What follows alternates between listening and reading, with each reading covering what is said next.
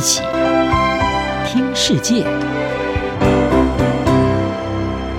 欢迎来到一起听世界，请听一下中央广播电台的国际专题报道。今天的国际专题要为您报道的是：蒲亭动员令冲击经济，战斗民族面临退化的危机。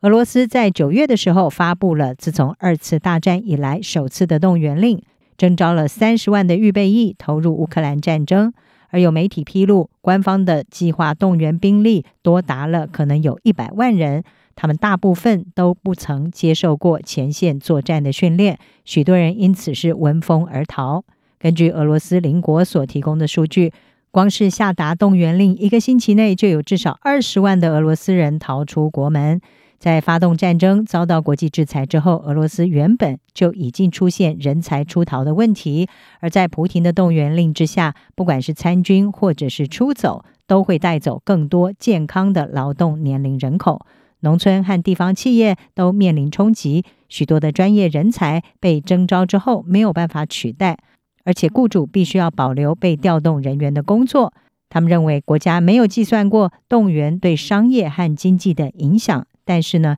又无力抗拒国家的命令。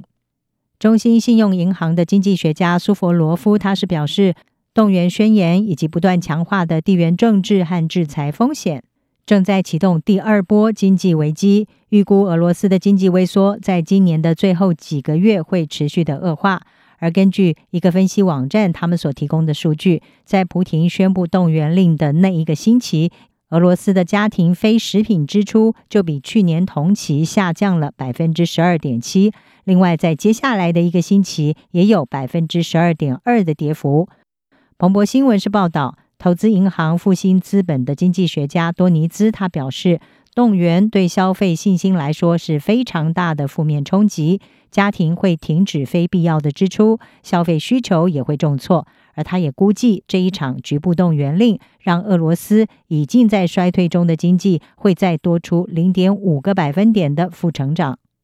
俄罗斯专家伊萨可夫则是认为，更糟的是，这些后果可能会在未来五年内持续下去。确实，光是发动战争就已经让俄罗斯的经济受创。为了稳定崩盘的卢布，俄罗斯在春季的时候呢，就大规模的提高利率。加上外国企业的撤离，使得俄罗斯的经济是陷入衰退。不过，国际能源总署的报告指出，西方制裁对俄罗斯石油产量的影响其实有限。根据《经济学人》的报道，能源销售为俄罗斯带来了创纪录的经常账盈余，也让它的经济表现优于预期。向欧盟出售的化石燃料收入还能够支援战争的支出。事实上，俄罗斯银行，也就是俄罗斯的央行，已经透过资本管制和大幅升息来管控市场和卢布的动荡，也恢复了足够的平静。油价上涨，还有经常账盈余的扩大，也帮助俄罗斯能够压制制裁所带来的影响。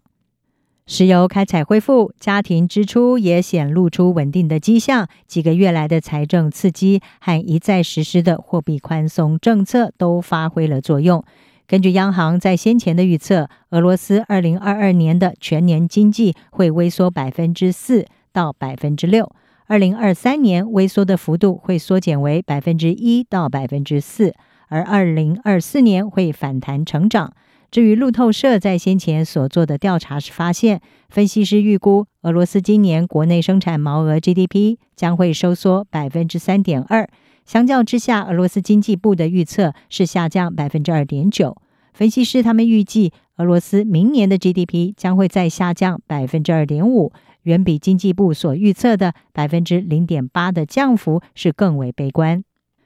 在这个人口大约有一点四五亿人的国家，根据俄罗斯媒体的估计，自动员令宣布到现在为止，已经有数十万人逃离俄罗斯。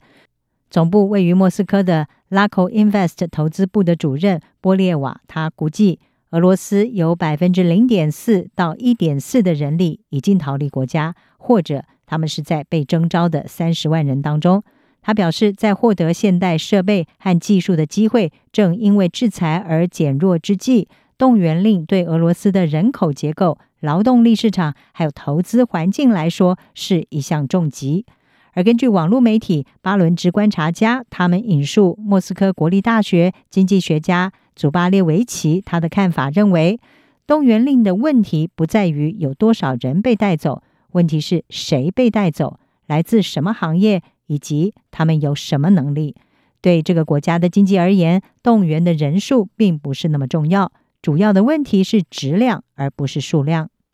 他表示，俄罗斯的动员征兵冲击到了原本就在萎缩的劳动力人口，阵亡还有受伤的士兵也影响到各个家庭。而最大的问题将不是人力流失，而是脑力流失，因为会离开俄罗斯的人通常是比较有钱、教育程度也比较高的一群人。祖巴列维奇认为，俄罗斯经济并不会很快出现崩溃的迹象。因为国家机器会采取行动平息恐慌，而他表示，俄罗斯将出现的是一种沉默、持续而缓慢的退化。即便经济进行调整，仍然将会一步一步的变得越来越糟，因为这一切都充满了不确定性。最可怕的是，人们不知道隧道尽头何时会出现光明。以上专题由吴宁康编辑，还青青播报。谢谢您的收听。